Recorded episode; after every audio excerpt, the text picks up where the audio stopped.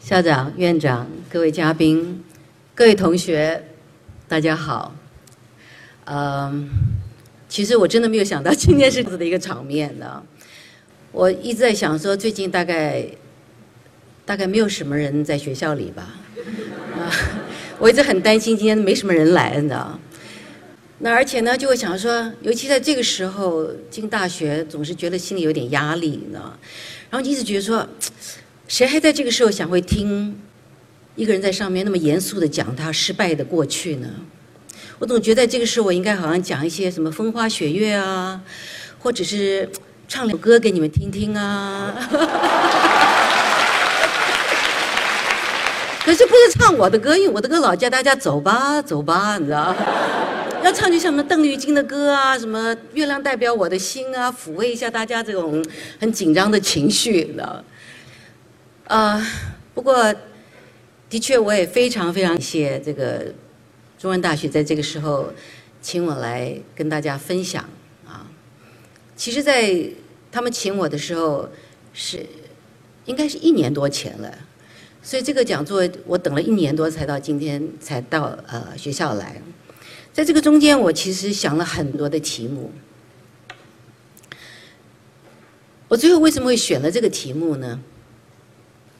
其实也是因为很多很多的年轻人都来问过我，说我应该怎么样才能够入行？我相信很多人对这个行业有很多很多幻想，所以我后来想到就说，大家现在看到的我可能是一个成功的我，可是大家从来不知道那失败的我是怎么样子的。然后我再仔细的就去翻了一下字典，我相信很多人没有翻过字典。去问去看什么是成，因为把大家把成功已经想的就是理所当然，成功就是成功，的我们如果去翻字典看什么是成功，成功的解释其实很简单，就是把事情做好了，就这么简单。可是我又觉得似乎现要跟现在年轻人要跟很多的赞要画等号，啊，那。是不是因为这样子成功反而难了呢？好，那所以我们现在反过来讲，有成功就必然有失败了。那失败是什么呢？很奇怪的，你去查字典的人，把成功这两个字复杂化了。成功好像突然间变得要跟金钱挂钩，啊，要跟权很奇怪。狮子底下很多很多字，什么失身、失手、失什么东西，就是没有失败这两个字。那我想，失败应该意思就是没做好了，因为如果是成功是做好的话，那失败就是应该没做好了。那其实没做好，也不就是没做好吗？那没做好一定有原因嘛？那没做好，下一次还是可以做好嘛？一定有很多方式嘛？那为什么大家把失败看那么重呢？所以突然间你就觉得成功、失败这两个字，似乎在现代人的心目中，好像变得非常非常的。复杂跟非常的重要。好，那今天我当然是要来，一定是分享一下我自己在我这四十多年来的演艺生涯中面对的整个的过程。当我们把成功失败看的它是一个结果的时候，我们常常忘记最重要的是它的过程。我觉得在今天的我。最享受的，还是这四十年当中我的所有的过程，不管它是成功的，不管它是失败的，都是美好的回忆。好，我们先来讲讲，当我当年跟你们差不多，跟你们的年纪差不多的时候，我是一个怎么样的女孩子？我从小就是一个非常乐观的女孩子，呃。学校里老师都很喜欢我，因为我会唱歌，啊，因为我眼睛很大，啊，让很多男孩子很喜欢我，啊，这真的真的，我从小就是很受欢迎的，啊，所以我充满了信心，啊，所以我呃代表很多带到学校里不同的学校去唱歌，呃，比赛啊表演，呃，我甚至在香港，我那个时候在香港，我记得我十一岁到香港来念书的时候。广东话都讲不好，可是我代表新法去表演，去唱歌表演。所以我是从小到大是一个创，在我那个年纪的时候，所谓的漂亮女生是什么样子的，好不好？好，我们来看看，好吧？啊，然后呢，还有呢，啊，这你看当年的珍珍，好，再看我同一辈的，好不好？同一辈的有谁的是漂亮女生呢？啊，OK，好，还有哎，不是只有林青霞哦，还有哦。好，这大家都熟悉的，我不晓得在座的小孩同学们，你们都认识吧？都认识啊。前面我知道这些那个教授们都一定认得了，对吧？后面的学同学，满信心那个女孩子，那走入电影这个行业或走入演艺生涯这个行业，应该是理所当然的啊。好，那我先给你们看，你们知道这些是谁吗？知道啊，知道啊啊，尤其是林青霞，应该都知道这是美女嘛啊。那个对我来说。我的信心十足啊！我进这一行的头不是第一部、第二部跟第三部电影，你们一定要看，这是我人生中非常重要的几部戏。这就是我拍电影的一开始遇到的呃最大的第一次的失败，就是那个时代全部都几乎在香港来讲几乎都是武打片啊。然后，所有的女明星可以有的角色，真的就是像你刚刚看到的，在里面就是一个所谓的花瓶。所谓的花瓶，就是你可能等一天，然后到最后半个小时呢，就在坐在中间，然后副导演就会举起两个手，这边是男主角，这边是被打的那个，两个在打，这边打，这边打，然后就坐在中间反应，然后你就看着两个手在那边这样。那当时我几乎演的戏，几乎差不多都是这个样子，大概头三部戏都是这个样子。然后三部戏以后，我的老板有一天就把我叫去了，嘉禾公司老板就跟我讲说：“啊，真的很奇怪，你本人看起来还可以，可你上镜头实在是不怎么好呢。”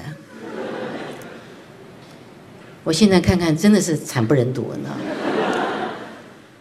那的确。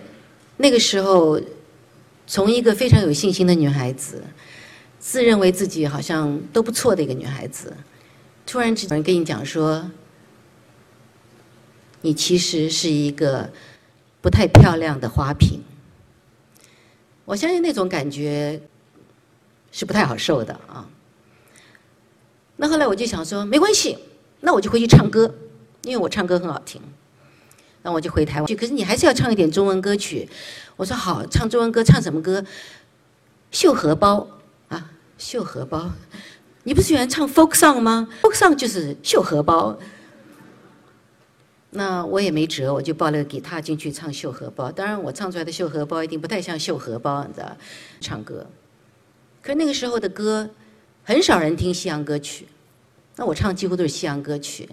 他们就说：“那你可不可以？好好好，你也可以唱西洋。”所以那个时候，电视公司就跟我讲说：“你不会唱歌。”啊，在那个年代，对我来讲，我终于第一次明白，就说原来我不适合这一行。这是我第一次面对所谓的呃我的最大的打击。可是我回家想了很久，或许因为真的是有年龄，我没有把它当做是失败啊，我只是把它当是一杯牛奶，然后喝下去了。而且我觉得它是一杯非常温暖的牛奶，非常有营养的牛奶。我开始面对自己，非常诚实的面对自己，说我为什么要进这一行？我为什么要演戏？我为什么要唱歌？我是真的喜欢吗？还是我只是跟很多人一样，就是对他有一种幻想？是我喜欢，只是听到人家赞美我。我到底懂多少关于电影？然后当我问自己这些问的时候，我才发觉，我真的对电影是无知啊！我只不过是一个很普通的观众。跟大家一样喜欢看电影，然后很喜欢看到漂亮的电影明星。可是今天当我转过来，我要站在荧幕上的时候，我跟别人比的时候，我有什么比人家好呢？所以你们刚刚看到的美女是那样子，而我绝对不是。当当我不是的时候，我还可以生存下来吗？所以这个时候，反而是我开始知道我自己太多的不足，很少有机会去看这么多的中国电影。当我走进配音间以后，我才发觉，我一天，我三天可以看六啊两部，早上一部，晚上一部，因为三天可以配一部电影，我就看的配音员一部戏一部戏的配，以前几乎都是配音员配音。如果我要走这一行的话，我真的是要从零开始。我觉得那杯牛奶就是告诉我说，你要零开始。我走进了配音间，我并不是去配音，而是我去看电影。因为以前真，我就一步一步这样看，然后从配音间里，我又看到了声音的表演。那这个东西，这个学问，我觉得是我真的是到现在为止都是用之不尽的一个学问。就是怎么样用声音去表演。那在配音里，你看到了有多少的演员演的并不是那么好，对白讲的不好，可是经过配音员帮他感情加入以后，然后用他的声音来表演以后，哇，这个演员突然间变得就已经是最最完美的一个一个角色了。所以啊，原来声音的表演是多么的重要。然后你在配音间里又认识了一些真的是老前辈，因为在当时的配音间里面，几乎都是硬底子演员在做配音员，而这些配音员每一个人的戏都是都是非常扎实的。那听这些老演员给你的劝告，教你一些东西，然后告诉你什么是好剧本，什么是好导演，然后你再慢慢看。在不停的看戏，你才发觉说啊，真的哦，原来不同的导演有不同的感觉，拍出来东西是不一样的。虽然我们一直看都是武打片、武侠片，可是你会发现说啊，我今天这样连着看很多很多的武侠片，突然间会眼睛一怎么会这个人拍的东西跟别人不一样呢？啊，原来这个是张彻导演，然后突然一看又眼眼前一亮啊，原来这是胡金铨导演。然后其他导演慢慢逐渐的，你就会把它忘掉了。所以你就开始知道说，原来电影有多少多少不同的类型。当然，我也从开始就去看很多不同的演员的表演，然后就发现说，哦，原来现在，所以什么叫真诚的方式呢？就是我真的用心去演戏。那个时候。因为我是念美国校出来的，所以很多时候我们看到很多的剧本，在那个时候，我说不定你们有时候会在这个电影院看到老电影的时候，你会觉得说啊，那些对白真是肉麻。演员演戏都是一个模式的，都是这样，都是那样，而且很多戏种都是差不多的。可是如果是我的话，因为我又不是那么漂亮的话，我我不是这样的话，我应该从哪里着手？好，如果说我要演戏的话，我用一个什么态度对的呢？后来我就想到说。我只有用一个方式，就是用一个最真诚的方式，啊，那些戏真的不像人讲的话啊，啊，可是呢，那个时候的文艺片就是那个样子的，啊，男女主角一定要在沙滩上奔跑啊，然后，然后大家一定要是坐在餐桌上讲话啊，三厅式的啊，客厅啊，呃，饭厅啊，就是就是在三厅里面就把整个的戏就这样演完了，然后讲的话。那个都不是我们那个时候在发生的事情的，都不是我们那个时候在讲的话。对我来讲是非常困难的，呢因为我觉得那个都不真实，所以我就开始回去就很苦的练，说我要把这些对白讲好。可是我讲的时候，我都觉得自己很假。我就想说，我怎么讲呢？我怎么讲呢？然后我自己就训练自己一套方式，去把这些对白变成我自己的对白。那我就看说导演会不会不高兴？说我今天把对白突然间改对白了，哎，我发觉他并没有。我今天把我的话讲得更真诚、更有感情的时候，哎，导演反而喜欢了。哎，我就发觉这个其实是一个好的方式，所以我就不停的在练习一些可能在当时很多演员没有在练习的东西。我一直在等待，就在等待，如果有机会来的时候，我的功课有没有做好？所以我常常讲说，我现在有的时候会非常非常感谢我当时的老板，他告诉了我说，我不是一个漂亮的女演员，我不上镜头，甚至于我在跟他讲说，我想跟你解约的时候，他都没有挽留我。啊，那个时候很多我的同行的人都都替我担忧，说你出来以后，呃，会不会没有工作啊？你会不会怎么样？会怎么样呢？可是对我来讲，那个时候我都没有想过这些东西，因为对我来讲，那个只是一个挫折，那个并不是一个失败啊。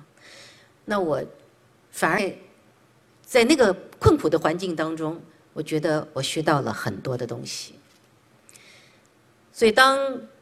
我开始有戏从零开始，我走进了配音间。我并不是去配音，而是我去看电影，因为以前真很少有机会去看这么多的中国电影。当我走进配音间以后，我才发觉，我一天，我三天可以看六啊两部，早上一部，晚上一部，因为三天可以配一部电影，我就看着配音员一部戏一部戏的配。以前几乎都是配音员配音。我就一步一步这样看，然后从配音间里，我又看到了声音的表演。那这个东西，这个学问，我觉得是我真的是到现在为止都是用之不尽的一个学问，就是怎么样用声音去表演。那在配音里，你看到了有多少的演员演的并不是那么好，对白讲的不好，可是经过配音员帮他。感情加入以后，然后用他的声音来表演以后，哇，这个演员突然间变得就已经是最最完美的一个一个角色了。所以，到原来声音的表演是多么的重要。然后你在配音间里又认识了一些真的是老前辈，因为在当时的配音间里面，几乎都是硬底子演员在做配音员，而这些配音员每一个人的戏都是。都是非常扎实的。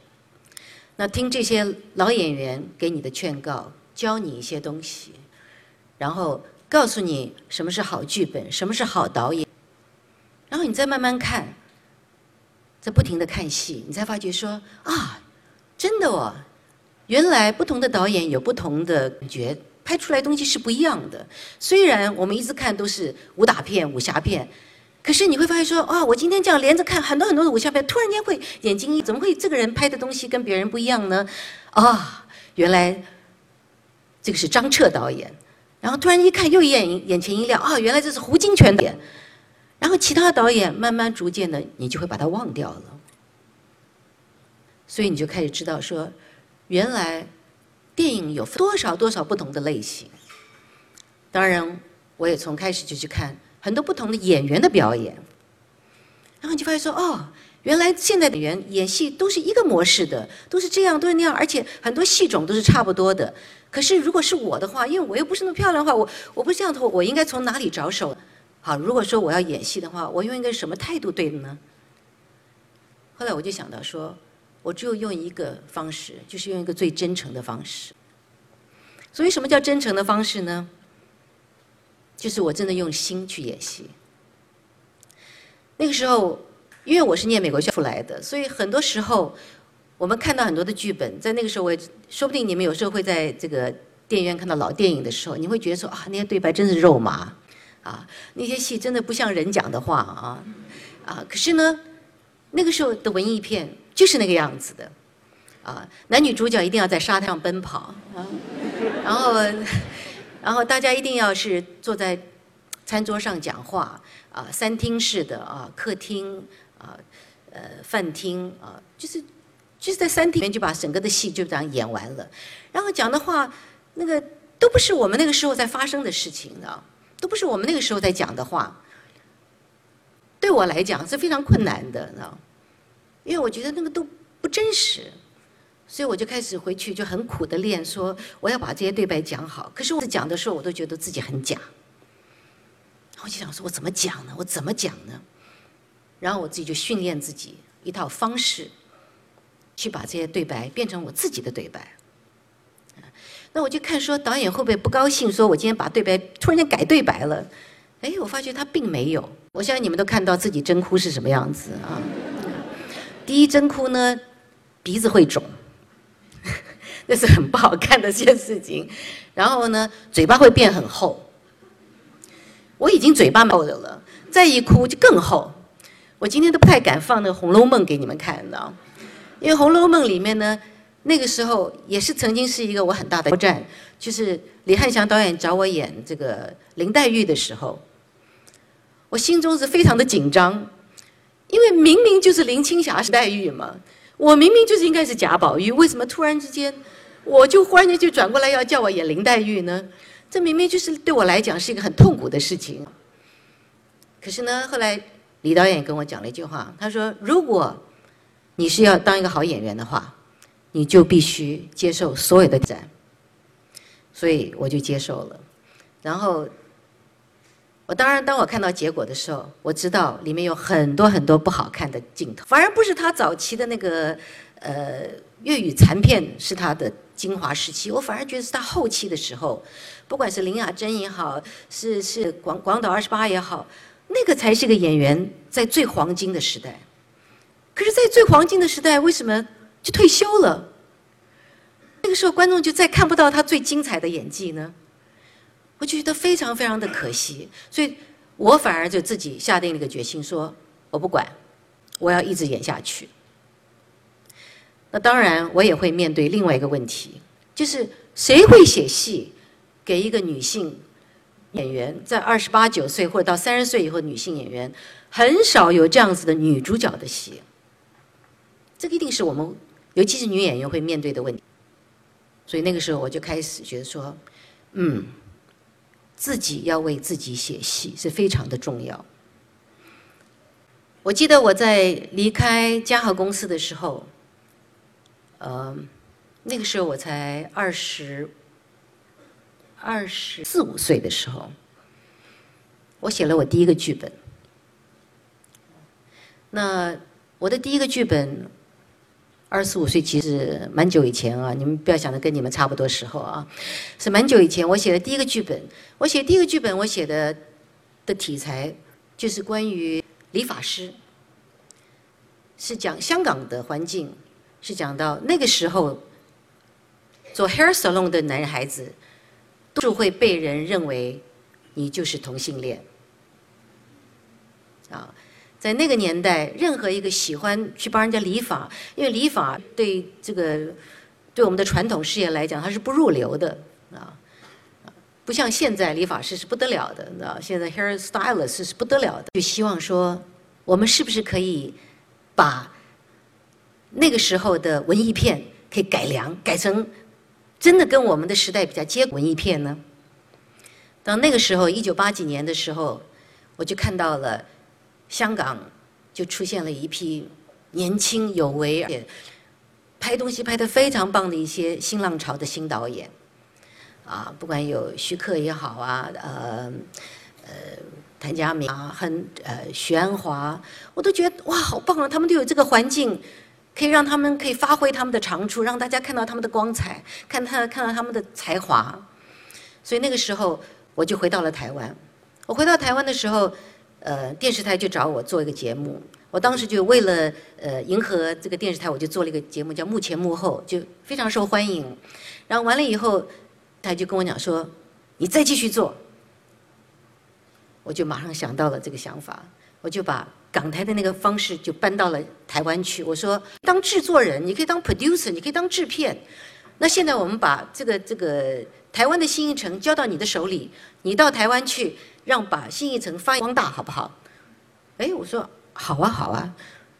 其实我真的不太了解，作为一个真的要去管一个电影公司，要去做制片，那个工作又是另外一种工作，那又不是我真正懂得的东西。可是我也就接下来了。那接下来以后呢？我回到台湾，我就开始做，我就开始觉得台湾拍文艺片应该拍的比别人更好，应该香港没有机会拍的文艺片，台湾一定可以拍。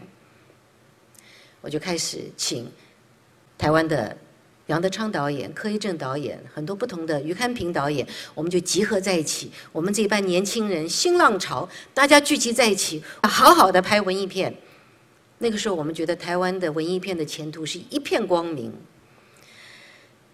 啊，可是没有想到，很久的时候，你突然之间是什么都没有了，然后你又要归零了。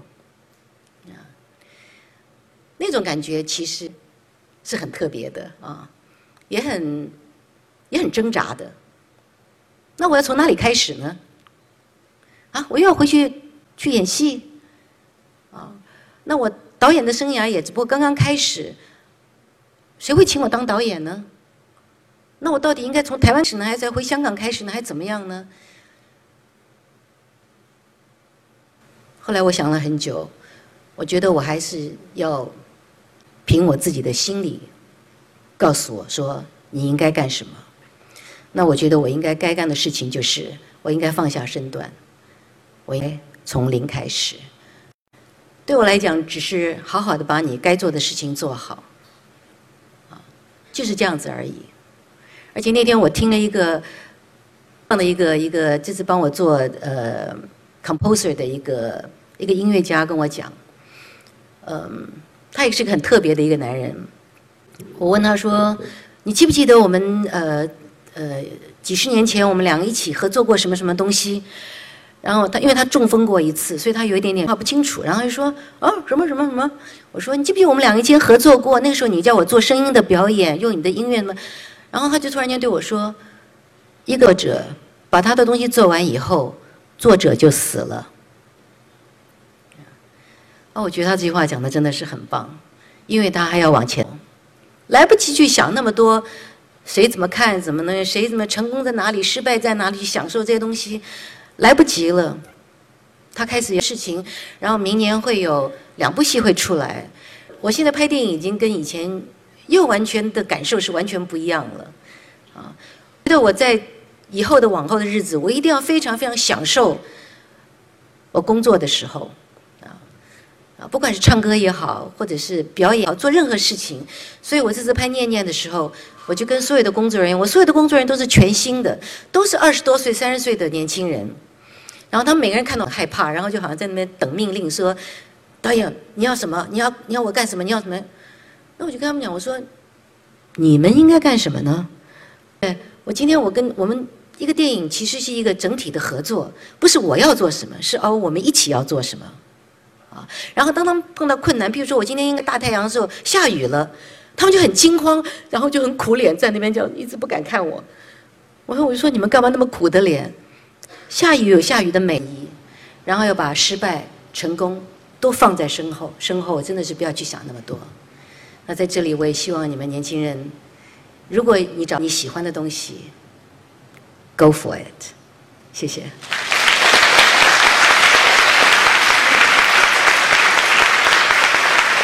谢谢张爱嘉女士的宝贵分享。张爱嘉女士的讲座实在令人获益良多。我们今天很高兴邀请了中国语言及文学系黄念新教授跟张爱嘉女主持对话环节。有请黄教授。今天还真的是非常感谢张导演给我们一个非常有营养的一场的演讲。我从来没想过，呃，这今天的演讲会这么的丰富哈。因为呃，我们很多时候的感觉就是演员或者是导演，很多时候都很哭的，就是就是。就是嗯，他不会觉得要很长篇的把自己的这么呃这心路历程这么完整的表达出来。可是今天我们真的可以看到一个非常丰富的，不是在工作的环境当中。嗯，譬如我讲很简单的，就说，呃，我很少带什么珠宝啊的原因是什么呢？是因为我去工作的地方都是官堂啊啊呃。呃，都是一些很奇怪的地方，就是你就是就是你就不能够，就是你不能够常常去呃带着很漂亮的珠宝，然后像我们我们以前的呃拍戏的现场，在那个佛坛，呃，你你觉得你会带着珠宝去佛堂吗？就是你不会不会做这种事情。所以几乎我们出入的环境、工作的环境，几乎都不是一些很华丽的地方的。所以我觉得我多数面对的电影圈都是很扎扎实实的工作环境，反而我很少有一些所谓的呃很嗯。华丽，所以你们很少在报纸上看到我的照片就是这样子，因为我真的是很少参加这样子的的的感受爱，是嘴巴讲爱，可是不去感受，啊，那这个是我觉得是比较痛苦的，尤其是电影里面，我们的如果真的是仔细想想，你们最近有看到哪一部呃华语片是真的有传达到爱？那我昨天去看了，我昨天去看了那个那个蒸汽张黑。那真的是有爱，他的爱不是来自于谁说谁爱你，谁说谁爱你，是这个导演对他的爱，是吧？这个导演对这个整个这个 project，对这些小朋友看到他们在做这些东西，他对他散发出来的爱。那我觉得对我来讲，作为一个导演，你最重要在戏里面要放进去的，不是你的对白，不是你的什么东西，是你对这部戏，你对这些人的感情，啊，你对你在讲的这个故事的感情啊。所以这个是我一直努力在学习在做的东西。哦，还有第二个问题就是，就像我们如果现在想要去开始学习剧本的写作的话，您有什么一些建议可以给我们的？我今天把我的话讲得更真诚、更有感情的时候，哎，导演反而喜欢了。哎，我就发觉这个其实是一个好的方式。所以我就不停的在练习一些可能在当时很多演员没有在练习的东西。我一直在等待，就在等待。如果有机会来的时候，我的功课有没有做好？所以我常常讲说，我现在有的时候会非常非常感谢我当时的老板，他告诉了我说，我不是一个漂亮的女演员，我不上镜头，甚至于我在跟他讲说，我想跟你解约的时候，他都没有挽留我。啊，那个时候很多我的同行的人都都替我担忧，说你出来以后，呃，会不会没有工作啊？你会不会怎么样？会怎么样呢？可是对我来讲，那个时候我都没有想过这些东西，因为对我来讲，那个只是一个挫折，那个并不是一个失败啊。那我反而在那个困苦的环境当中，我觉得我学到了很多的东西。所以当我开始有戏演时候。嗯，我接到了一两个很好的戏，呃，像早期的有些《碧云天》啦、《梅花》啦，可能这些都是你们看过的电影。可是，在那个时候来讲，在文艺片来讲，它还是让演员有戏演的时候，我决定抓住了我的机会，然后我用了我的方式，甚至于我每一次哭，我都用真的眼泪。你们或许可能不知道，有很多人，很多演员哭都不是用真眼泪的啊。那因为。真哭是不好看的，可是对我来讲，那已经不是最重要的，因为我想做到的是，我希望演出一个我心中的林黛玉，我演出一个我真实感、心理感受中的林黛玉。所以对我来讲，演戏一直就是朝这个方向去走，且我也定下了一个目标，我定下了一个可能那个时候不是很多人会定下的目标。我定下个目标，说我把电影当作是我一生的工作，因为在我的年代，有很多很多的演员都是演到某一个年纪的时候，在早期的时候，大概到二十八岁到三十岁的时候，一定是结婚了，啊，呃，不管是嫁入豪门也好，或者是结婚也好，就就不再演戏了。然后到了我们那个年代呢，也差不多到三十四五岁的时候，也差不多就是应该要结婚了。应该如果说三十五岁不结婚的话，人家会觉得你很奇怪啊，然后觉得可能你是没人要或怎么样的。所以就是大家都会觉得说，应该到某个年纪就应该退休了。可是对我讲，在我二十多岁，我看到了一些好演员，譬如说我看到肖芳芳，我看到肖芳。那个时候，我记得他广岛广岛啊，广岛广岛哑巴歌手。那个时候呢，我简直觉得是惊为天人。然后我觉得说，这个是他最黄金的时候。当然，我一直对幕后是非常有、非常感兴趣的。那也是原因来自于我不漂亮。为什么呢？因为你发觉说，原来灯光、摄影都可以补助好不好看啊。所以幕后有很多的工作是可以帮你变得好看的啊。所以幕后的每一个每一个环节都是非常的重要。所以从一个演员对这样子的好奇开始，开始对幕后产生了兴趣，然后再开始对于很多的刚开始我讲的一些讲对白的方式我不喜欢，那我就会想说，那如果我我会怎么讲呢？如果我写这场戏，我会怎么写呢？所以从这样子的情况之下，我开始对戏剧写剧本，我开始产生很大的兴趣。还好我产生了兴趣。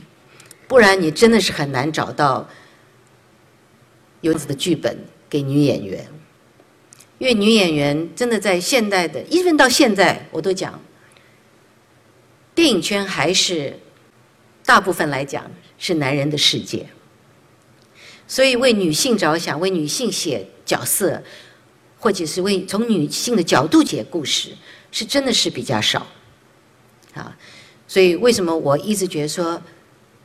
我希望自己能够开始写东西的时候，就先写我自己比较擅长的东西。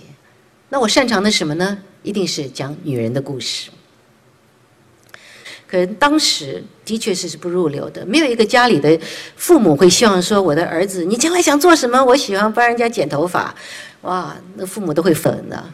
那所以呢，我那个时候就用了这么一个男孩子，他真的是对这方面他有天分，然后他喜欢。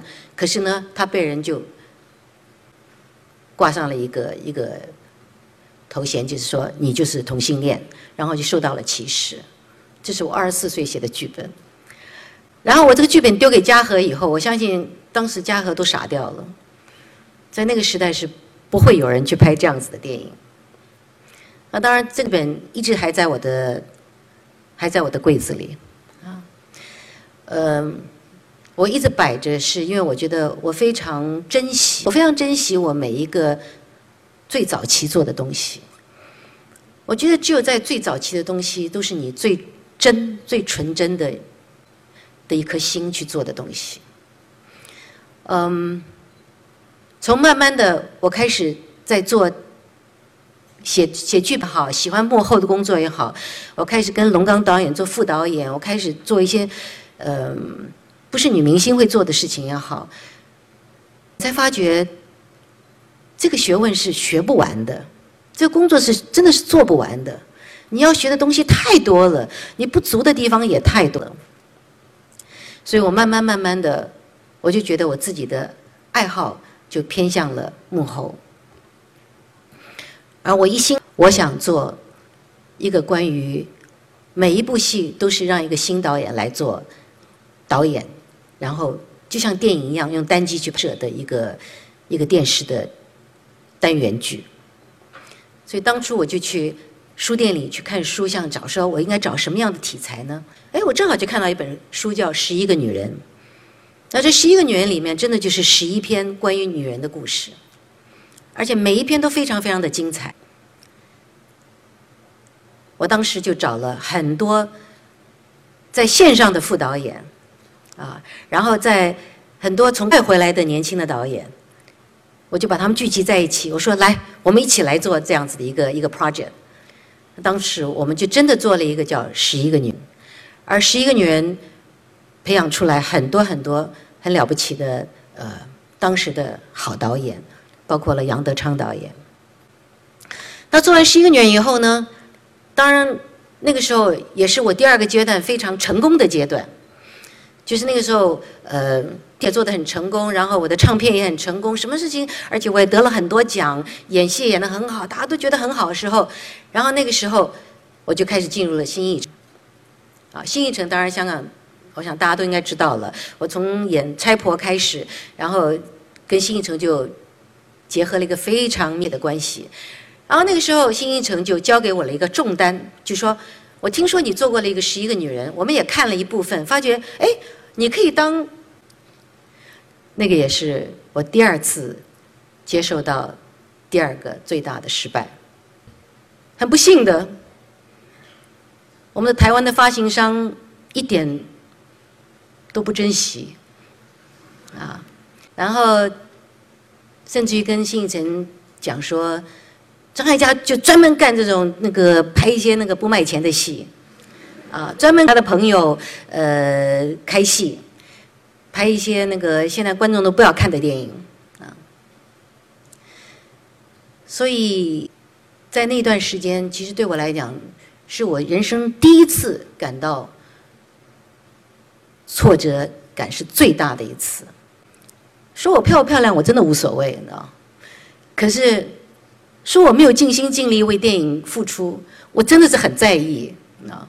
所以在那个时候，我虽然是台湾的新艺城总监，然后我可以跟台湾的中影公司的总经理。平起平坐，然后我可以很多很多很大的合作的案子，然后我走出来是有风的，可是我不能够忍受人家这样说我说我不是在为电影付出，我不是在为电影着想，而他不能够，他们完全不能够说理解说为什么我们要为台湾的文艺片做出这样子的作品，我只是觉得他们没有眼光。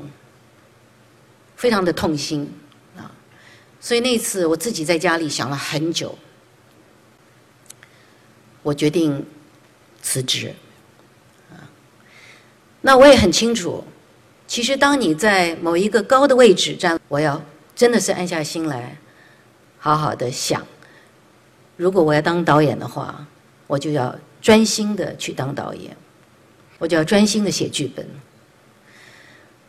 所以从那次的所谓的我们讲失败来讲，也很可惜的，就自从呃这一段时间完了以后，虽然呃好像台湾的新电影起了一阵子，可是两三年后，它就几乎陷入了谷底，而且陷了差不多十几年、二十年，是非常长的时间。嗯，那对我自己来讲呢？我反而看清了很多东西。我突然看清一点，就是说，其实我们一个人真的能够把一件事情做好，已经是很不容易了。那要把一件事情做好，是需要时间的，是需要过程的。你今天要改变电影圈的整个，或者要改变文艺片的走向，或者文艺片的呃大家的素质的话，绝对不可能是一天两天的事情。那从哪里开始呢？那从自己开始吧。那你自己能拍出什么样的东西呢？所以我就静下心来，而且非常专心的，我就开始在写最爱的剧本。所以从那个时候开始，我的生命中好像就不再有所谓的成功跟失败这两个字，因为它已经不太重要了，放下，然后就是在往前走了。所以几乎是从第二次的失败，我又喝了这杯牛奶完以后，我就继续往前走，就一直走到今天。啊，四十年、四十多年的电影圈，我除了生生孩子那一年啊，我是没有办法拍戏之外了，我几乎都在拍戏，不是拍戏我就在写写剧本，啊，都是跟影剧有关系的东西。那对我来讲，一直就是接下来要做什么？我怎么样可以做得更好？啊，我有没有把我自己的岗位做好？我有没有站在我自己的岗位把我的本分做好？那我还可以学到什么东西？时代变得非常非常快，像你们这个时代，很多东西跟我们以前是完全不一样了。那那我有的时候还是要去了解一下，就像现在很多人讲接地气，你知道。那到底什么叫地气？我到现在还没有搞清楚什么叫接地气，你知道？然后我说，其实我们大家每天都不就在接地气吗？可为什么大陆现在就很很多的新名词叫接地气呢？那后来我发觉说，其实你很多东西你不一定完完全全你都要知道，你都会明白，你只能把你自己会的东西很专心、很专一把它做好，那就是最重要的。所以。这几年好像我好像大家很多人觉得说啊你都好久没有演戏了，对我一直都没有戏，很久没有演戏。其实我有也有演，其实我前两年我在大陆演了《观音山》，然后我去年前年我都在演舞台剧，然后我有做很多。我们为什么不能就死脑筋，一定不把下雨就可以不能改变成把把太阳就改成下雨呢？什么东西都可以有一个转变的嘛。所以我就跟着那个环境，跟着那个整个的现场，当时给我的所有的情境来拍摄我这部《念念》。《念念》其实。是一个应该说是一个属于非常文艺的电影，嗯，因为大家都说常常讲说啊，这是文艺片呐，那其实我觉得很多的文艺片都不是文艺片，所以我决心要拍个真的是文艺片的文艺片，所以它很文艺，可是我觉得它很好看，嗯。这个戏讲的念念，我想很清楚，讲的就是一种思念的情绪，啊，因为我觉得我自己到了这个年纪的时候，我越来越懂了，嗯，什么叫爱的很深，呃，这种爱的很深的这种情绪，可能在现代的人已经比较少，可是我觉得我希望把这个爱的情绪还是要带回到这个世界来，啊，所以我拍了念念这个戏。那我希望今天在这里可以跟大家分享的，也只不过就是告诉大家说，其实成功真的就是这么简单的两个字，就是把事情做好。啊，然后他们讲说疯子啊，艺术家跟疯子有什么样的同样方呢？就他们都是真的很专一啊。那觉得是真的，我觉得你如果要把一件事情做好。真的就是一个过程。那呃，时间关系呢，本来我们是有一个对话环节，还呃在开放讨论的。呃，但是如果按本来的六点整完结的话呢，就可能不够。所以大会呢就说可以延十五分钟哈，就是我们今天可以到六点十五分。所以我们还是想呃今天再聊一聊呃，就是关于你刚才的演讲的内容。呃，这个内容呢，呃，我我想先问的就是，嗯，你虽然你说呃今天的题目是从失败开始讲的，可是在我们看到的你的过程，还是嗯。很难说，我们很多人会有这么华丽的失败，就是一开始就让你有几个电影让你体验这个失败。其实你的呃失败不是呃好像我们一般的人会有的经历。可是呃，我想去问的就是啊，你刚才讲的失败，可是另外一个角度来看，呃，你是呃怎么去抵抗，或者是怎么去面对你的成功的呢？就是你你开始演戏，你就是一个女主角啊啊，然后很多人为你打架，然后那种那种呃很多很多的机会，其实呃你在整个呃演艺的生涯里面，一定有很多的成功跟浮华，那你是怎么去面对他们的？嗯，可能真的就是我是一个比较简单的人哦，我并没有把。这种所谓的浮华，当做是一件很了不起的事情啊。嗯，说老实话，可能大家对我们电影圈还是有很多的误解啊，因为大家每次看的都是报章杂志上看到的照片啊，然后我们非常体面的样子，呃，很少人真的看到我们正在工作的时候。而说老实话，我自己多数时候我很喜欢，真的，因为啊，就。看了之后，我发现他们有一个一些共性的东西，就是您刚刚讲到的，就是说上一代对下一代的影响，就是在您的电影里面，也就是很也有表现出来。我感觉到，就比如说在《最爱》里面，那那个明明的妈妈会去在镜子里面看自己的女儿，就她的女儿后来也会这样看自己的女儿。在一个好爸爸里面，那个恩妈虎头恩的妈妈会那样看虎头恩，就虎头恩会这样看他的女，就会这样对比，他们会这样自己这样看。这样看，就我就呃，而且在其他的很多的一些电影中，我也是呃，就是感觉到这一代一代人之间的这样一种对抗。所以说，嗯，这样的话，这可以算是您电影里面的一种特点吗？对，我想让就是我自己发现了，就想向您确定一下。嗯，呃，应该是有的啊，因为我我我常常觉得自己有的时候太温情了，啊，就是不够狠啊。而且我的戏里面几乎没有什么坏人，啊，那我坏人，我又会给他们找了个理由，他们为什么变坏？你知道？你知道？就是永远都是会用一个非常温情主义来来写他们啊。呃，其实这是有利有弊的，啊，所以我自己一直在也在想办法跳脱一种方式，说我可以再怎么样去写关于爱，啊，那我很简单的，我其实我在拍，呃，我现在从心动开始，我所有拍的戏其实都爱有关系，那不管是哪一种的类型的爱，呃，我觉得就是因为现在的人。